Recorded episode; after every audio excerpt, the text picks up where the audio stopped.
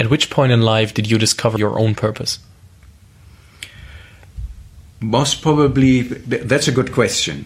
Um, I discovered it most probably in my time with Adidas. Um, I first uh, spent quite a couple of years in uh, in the finance area, controlling.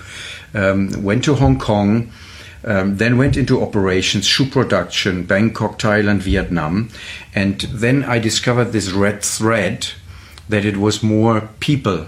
I, I was always it, it, always was that people came to me, asked for advice. I helped people to progress. I helped people to be their best.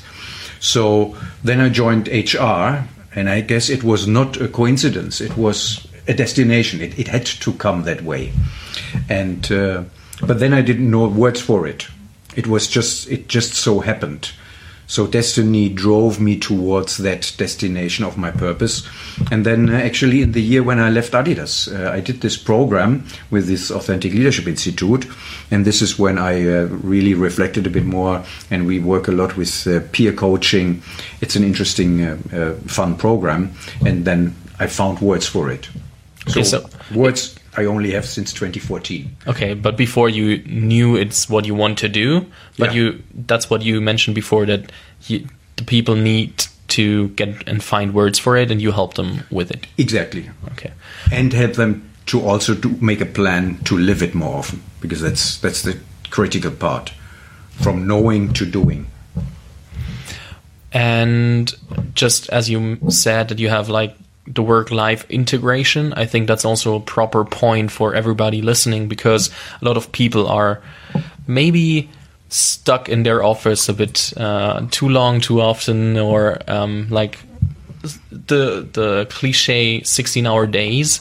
Um, what did you do, or what do you do to put that together in a certain way that you can live your purpose by helping others, um, performing at their best and rock their their lives, mm-hmm. but also don't um, forget to, yeah, work on yourself and be for yourself. Well, there's this um, this nice work uh, word which is called emotional intelligence, right? And um, uh, part of emotional intelligence is a healthy level of self reflection uh, but it's also when we talk about this uh, moral compass that always includes that you have, uh, we call it your personal board, which are people that can be your wife, your your husband, that can be your parents, your best friends, people who help you to get give to get feedback and uh, and get a bit more conscious how you live and how you show to others. And in this whole notion about these four buckets of life, what I what I do with people, I say, you know, just we take a piece of paper, we write down my personal life, my family, my job, and time for myself, and then reflect how much time do you spend for those four buckets, and just think of these buckets as batteries.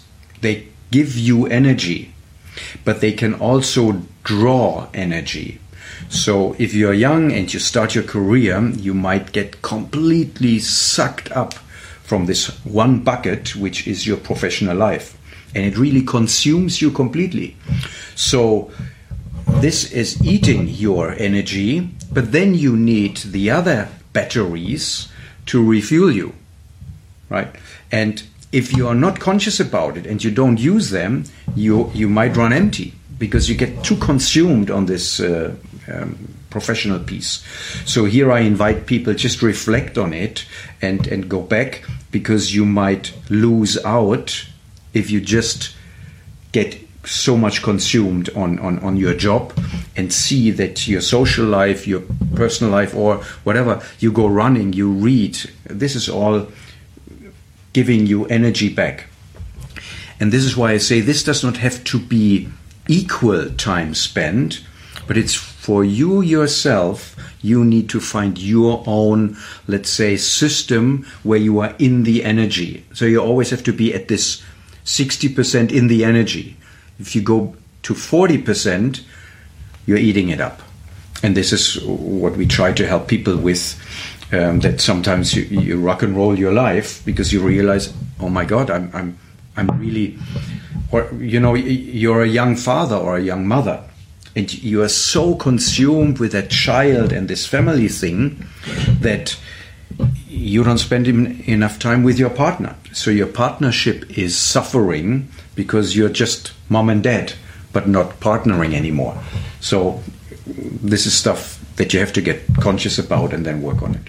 Very interesting uh, topic, and to be honest, uh, in the last days, I discovered that I'm focusing way too much on the professional life, even yeah. when I'm flying around a lot just for interviews and um, say that it's building up my network, but it's yeah. also professional life, and that I did not cover family, friends, sports, personal yeah. stuff enough in the last days. And um, yeah, in the morning, I had a conversation exactly about a similar model. Okay. Yeah. Bit different, but a similar model just to rethink it and reflect mm. on it.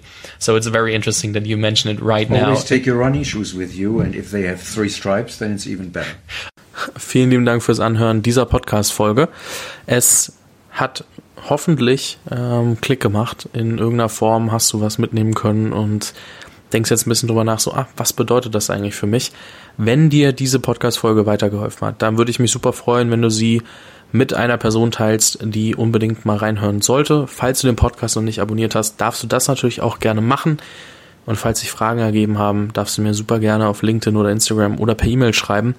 Ich glaube, da bin ich gut erreichbar, auf allen Kanälen relativ zackig und ähm, würde mich mega freuen, auch wenn du es wie gesagt weiterempfiehlst. Das äh, hilft mir enorm und wenn du noch irgendwelche Wünsche hast, ähm, Gäste oder ähnliches, dann melde dich gerne bei mir. Vielen lieben Dank, dein Fabian und bis morgen mit einer neuen Podcast-Episode im Jungunternehmer-Podcast.